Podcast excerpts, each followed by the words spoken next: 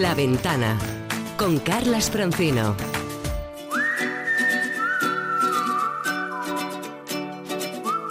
El mejor de los viajes siempre es el próximo. Hey there, let's get away.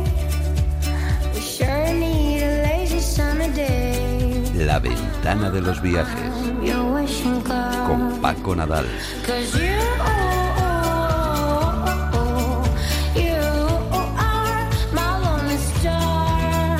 Paco Nadal, buenas tardes, amigo. Hola, muy buenas tardes. ¿Qué te ha pasado, hombre de Dios? Que pareces Cervantes. ¿Qué te ha Parezco- pasado? pues mira, fui a Lepanto y mira, mira cómo he vuelto. ¿Qué te ha pasado, hombro de Dios? Hombro de Dios, en fin, como esto es radio y no, y no me ven ustedes, me preguntan porque llevo el brazo en cabestrillo. Pues mira, me rompí el hombro, me rompí un tendón eh, y he tenido que operarme. Eh, aguanto un año, pero no había más remedio. Solo me queda el consuelo que no fue en un resbalón en la bañera. Fue con un sino oso, fue un oso. buscando gorilas de montaña ¿Ah, sí? en la Windy, en Uganda. Que eso mola mucho. O sea, iba a preguntarte, Sí, ¿fue sí, viajando? Sí, Sí, fue viajando en un sitio muy exótico.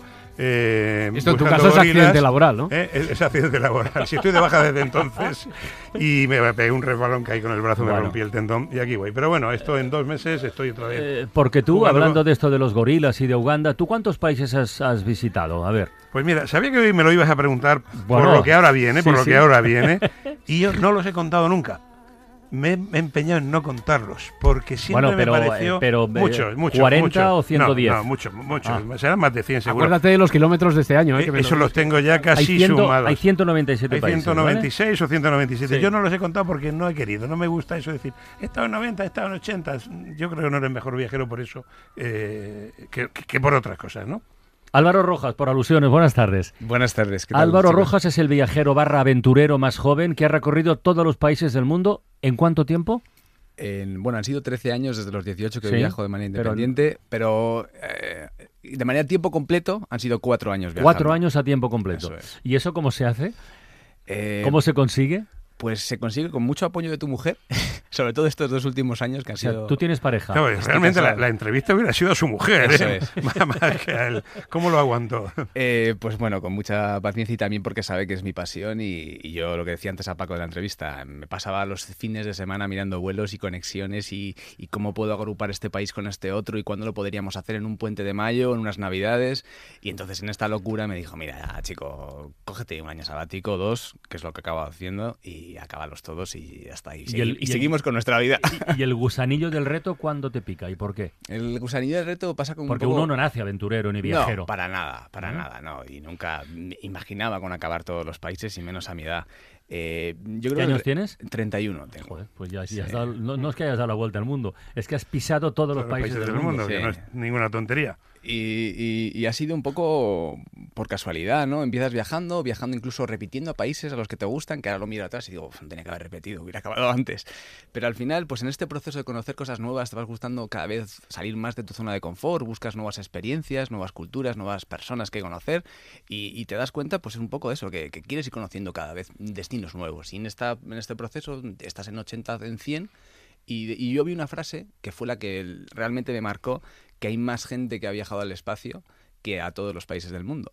Entonces me pareció una hazaña bueno. para mí alcanzable, porque tenía el conocimiento de cómo hacerlo, la pasión y la motivación, y dije, oye, pues oye, pues una cosa bonita para hacer.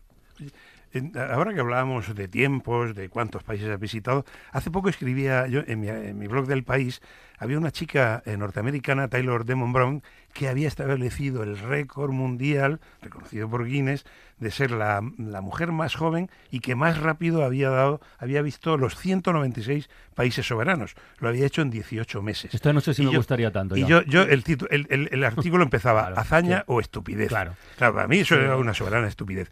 Tú lo has hecho en 13 años.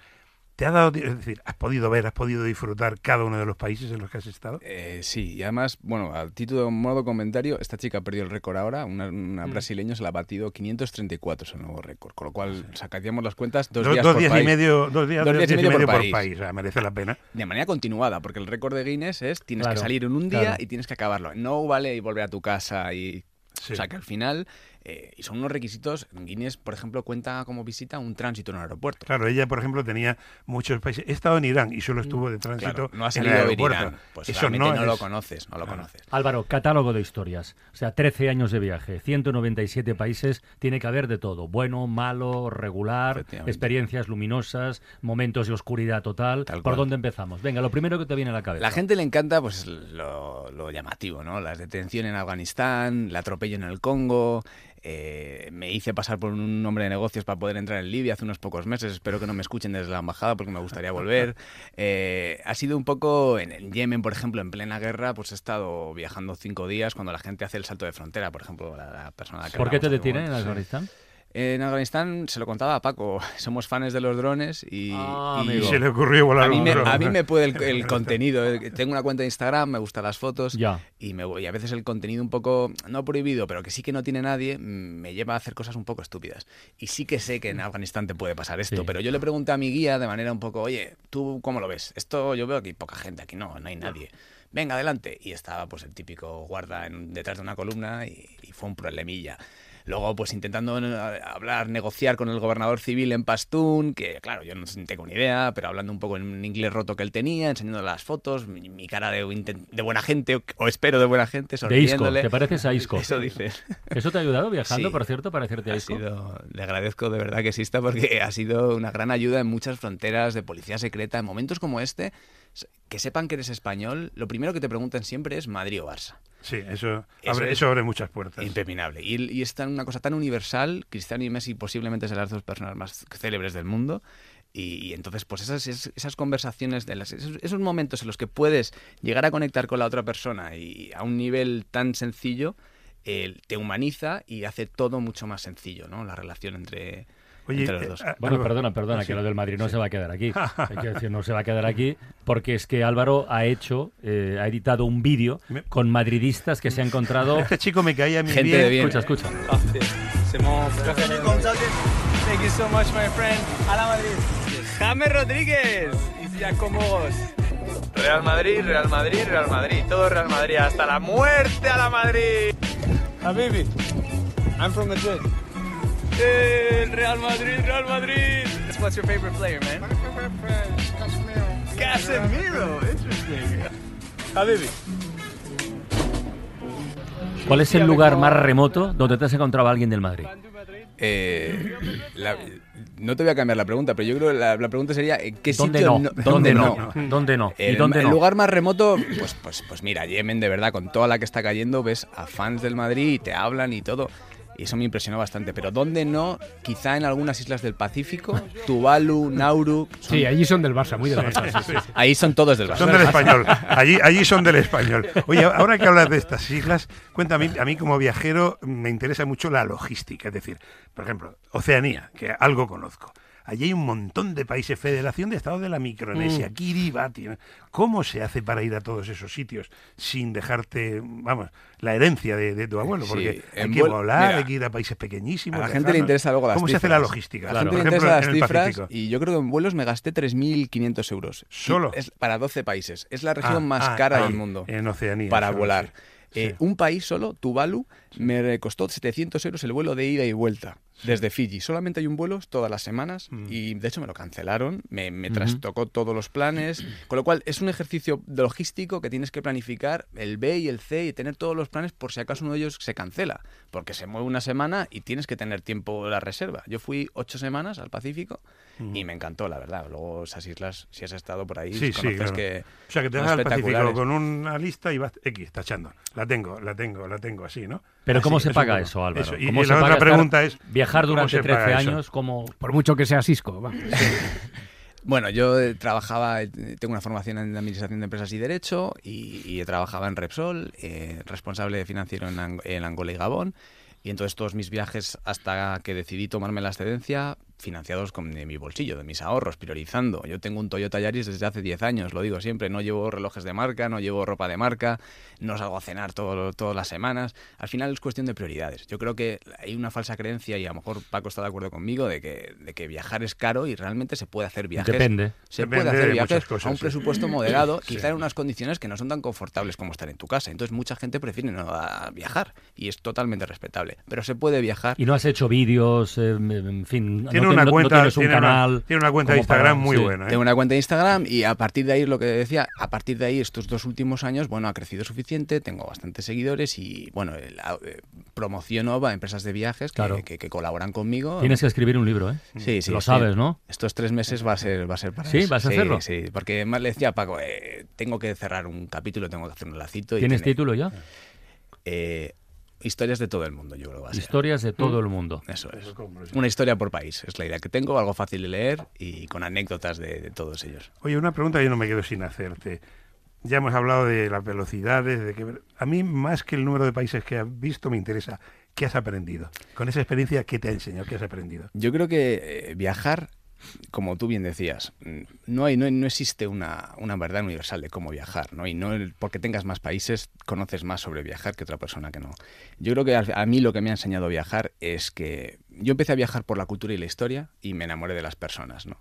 Y, y en ese proceso me he dado cuenta que no somos tan diferentes, que somos todos mucho más, somos iguales realmente, esencialmente lo que, Sí, sí, lo que sí, sí. importa, en los deseos, en, la- en lo, que, lo que los objetivos que tenemos, en los defectos que tenemos, somos todos muy parecidos. Y entonces te abre un poco la mente a eso, te abre un poco la mente a ser más agradecido de todos los problemas que creemos que tenemos en nuestra sociedad y todos los oyentes que tenemos que nos están escuchando ahora mismo están en un 1% de gente afortunada en el mundo, tenemos Afortunadísima. comunidades, derechos y entonces nos encanta quejarnos, es el deporte nacional a veces, la queja, la envidia y, y- y cuando viajas te das cuenta que hay gente mucho menos afortunada. O y sea, que nos regodeamos en los problemas del primer mundo, ¿no? Eso Efectivamente, que nos encanta. Hay que ser mucho más optimistas. Yo he ganado mucho en optimismo y he relativizado mucho los problemas y he sido mucho más agradecido. ¿Dónde has llorado? Eh, en el Everest. Con 21 años llegué, no sé cómo, porque había viajado a muy pocos países, no tenía ni idea de cómo llegar allí y, y me impresionó mucho. Pero llegaste de alegría. De alegría, sí. y de, no, y no de intento. tristeza o de pena o de, de dolor. De- No, no he tenido tanta pena como para llorar. Soy- lo llevo bastante por dentro, pero sí que he tenido momentos de tener a lo mejor tifus en la India o una Claro. neumonía muy fuerte en Tayikistán y decir, oye, quiero irme a casa, que me curen y, y me encuentro muy mal. ¿Y de lo y llorar o, o impresionarte o conmoverte por lo que has visto? Eh, muchos países. Muchos países, ¿verdad? O sea, podríamos nombrar, no sé, Malawi, por ejemplo, me, me- me llegó muy adentro porque la gente allí es la más amable del mundo, quizá, pues para mí, de los países más amables. Y de los más pobres. Y de los más pobres. Claro. Y las situaciones en las que te abren su casa y te dan lo poco que tienen, eh, es muy ¿Has impresionante. tenido algún susto, aparte del atropello en el Congo? ¿Algún susto quiere decir problema de seguridad? o- Eh, no me gusta mitificar los- la, la inseguridad de los es países. Que, no, no, es que Paco en eso es un apóstol y hace Claro. muy bien, porque nos preguntan muchos oyentes, oye, a tal sitio, a tal otro. Dice, bueno, en fin, eh, el otro día a un compañero le dieron una somanta de palos por quererle robar el móvil. Claro. Aquí, en que, que- no se lo robaron, por Total. cierto. O O sea, sea, entonces, bueno, no yo sé. siempre pongo el ejemplo de que estuve en la República Centroafricana, que es la capital de la Sí, ONU sí. ahora, y, y todo el mundo súper fa- eh, amable conmigo, hablando conmigo. Hay que te- tener un espíritu un poquito... mm, Perder un poco el miedo a veces, con, con- con- con confianza y paso a paso. No te puedes meter en la piscina a lo hondo, tienes que ir poco a poco. Pero yo tuve una experiencia muy buena allí y luego volví a Madrid y casi me pegan en un supermercado al lado de casa. eh, porque me había colado en la fila. O ellos decían que me había colado en la fila. ¿A quién se le ocurre? Es un poco lo que dice Paco, ¿no? Eh, siem- siempre digo, el mundo está, eh, hay muchísima más gente buena Sí. que mala Sí, y gracias a eso, Eso es así. podemos seguir. Oye, Paco se cascó el hombro con un por, por culpa o a causa de un gorila. ¿Tú has tenido relación con gorilas o con animales en, general por todo el mundo? Estuve en la selva impenetrable en Biwindi y me tuve suerte y no me pasó nada. Pero, claro. sí que es una experiencia un poco salvaje. Tienes que, ir cortando la selva con machete. Sin embargo, en el supermercado... Eso eh, sin embargo, en Madrid. Es que se llama Selva Impenetrable Sí, de. Windy. Con No, ese no, no, nombre hay que ir. no es por casualidad. Con ese nombre hay que ir. Sí, sí, es que tienes que ir a machetazo. Te ¿eh? pasan Y cosas. con una ladera tan en pendiente que, eh, bueno, un resbalón y así estoy, ¿no? Pero es un sitio con un nombre bellísimo. Selva Impenetrable de Windy, en Uganda. Experiencias con, con animales, eso, eh, serpientes, tigres, tiburones. Muchísimas. A mí la que más me marcó, además de los gorilas, eh, joro- jorobadas en Tonga. Te meten en, en un barco y no es que las veas de a lo lejos, como los típicos tours de ballenas, es que te tiras al agua, cuando ves una te tiras sin nada, sin, sin chaleco, sin nada. y en mar abierto, ¿eh? Y las ves pasar, buceas un poco y las ves pasar como, como submarinos blancos debajo del agua con sus, con sus crías, es, es alucinante. Oye, ¿y esto es, eh, es una adicción? Quiero decir, Sí, ahora sí. vas a tener tres meses, dices, o el tiempo que sea, Sí. para escribir tu libro. Y una vez acabes con el libro y digas, bueno, ¿y ahora qué hago? ¿Es volver a empezar los 197 o, Mira. mm, o profundizar en alguno? Carlas, ¿Tienes algún Carlas, plan? no lo puedo decir Me voy a Ulan Bator, eh, en fin. No lo puedo decir en antena, Carlos, porque mi mujer me mata. Ah, pero la segunda El vuelta... próximo día que vengas, venid los dos, por favor. La segunda vuelta es una cosa que tengo en la, en la mente que no sé cuánto tiempo llevará. No lo voy a hacer con, con mucha ansiedad, pero sí que llevo ya 60 países o más visitados dos más veces, con lo cual esa siempre me va a estar ahí, darle una vuelta por segunda vez. También porque quiero volver, siempre es una adicción. Eh, final, esto es adictivo, lleva cuidado que es adictivo. Efectivamente. Y luego Antártica, Groenlandia, muchos Oye, ¿en, destinos. la, en la Antártida has estado? No he estado, por eso. Tengo pero no es país, claro. No es y, país. y una cosa, eh, por ejemplo, Taylor hablaba de que había estado en 196 países y tú dices que has estado en 197. ¿Cuántos son en realidad en el mundo? Yo creo que la distinción viene porque Guinness reconoce 196 eh, por no reconocer Palestina. Ajá. Yo creo que Ya, ahí está, ya, baila. ya estamos. Entonces, es a nivel personal. Podemos meternos en un lío ahora encima en España con Ya. la que cae de lo que es un reconocimiento Ya, de un ya- país. ya tenemos bastantes. No, no, a mí me encanta Pero- que haya Tengo estado bastantes. en un país llamado Palestina y sea el Ahora, 196. a- ahora, teniendo a Álvaro aquí me sale mal porque Paco tiene que hablarnos de una cosa muy concreta, más cercana, porque cada semana nos asomamos eh, en la ruta de los paradores a algún, algún lugar muy hermoso que los hay en esta, en esta Sí. cadena de establecimientos. ¿Y hoy a dónde viajamos? Sí, pues ¿A- mira, ¿A, ver ballenas jorobadas? No, Justo, ballenas sí- jorobadas siempre hemos hablado parador. que viajar es una disposición Sí. y no son kilómetros. Y puedes encontrar sitios maravillosos sin tenerte que ir a Tonga, ¿no? Por ejemplo, pues un fin de semana romántico, de buena gastronomía en paradores. Uno que me gusta mucho en Cáceres es el de Jarandilla de la Vera. Ah, sí, yo he estado. Sí, sí, estuve hace años. sitio. Es un castillo palacio Muy del siglo. XV, donde dicen que se hospedó, estuvo mucho tiempo eh, Carlos V. Sí, Carlos los que V es como- Ayuste está cerca, Claro, sí, claro, sí. está allí. Es que Carlos V también es como Hemingway, que ha estado en- se ha alojado en todos los lugares del mundo, ¿no? Pero bueno, el sitio es muy bonito y se come estupendo. La verdad que Perdona, la- como Álvaro Rojas. también como Álvaro Rojas. Álvaro Rojas, Hemingway y Carlos V estuvieron aquí, ¿no? Y una cosa que a mí me gusta, comer en paradores. La verdad es que tienen muy buena gastronomía y allí, bueno, unas migas extremeñas, unas patatas revolconas, un cuchifrito de cochinilla. Bueno, en Extremadura se come muy bien y hay en paradores también. Cada vez que cruje una de las maderas del suelo de uno de nuestros paradores, por un instante se abren a la vez una ventana al pasado y otra al futuro. Ese mismo sonido lo escucharon abades, monjes, reyes y reinas, viajeros, mujeres indómitas, turistas. Y lo escucharás tú, tú y todos los que están por venir. Paradores, gracias por venir. De Jarandilla a León para que nos recomiendes una cita muy importante para este fin de semana. Como Paco. siempre, vuelve Una el- cita mágica. El Festival Internacional de Magia, por eso es mágica, ¿no? Ciudad de León, como siempre, un montón de actividades para niños y mayores. El Auditorio Ciudad de León es el punto central, pero hay muchos espectáculos callejeros desde el 25 al 31. Magia en León. Pues con magia en la música, si os parece, cerramos la ventana, ¿de acuerdo? Una muy buena venga, manera. adiós, feliz fin de semana. Adiós. Hasta luego.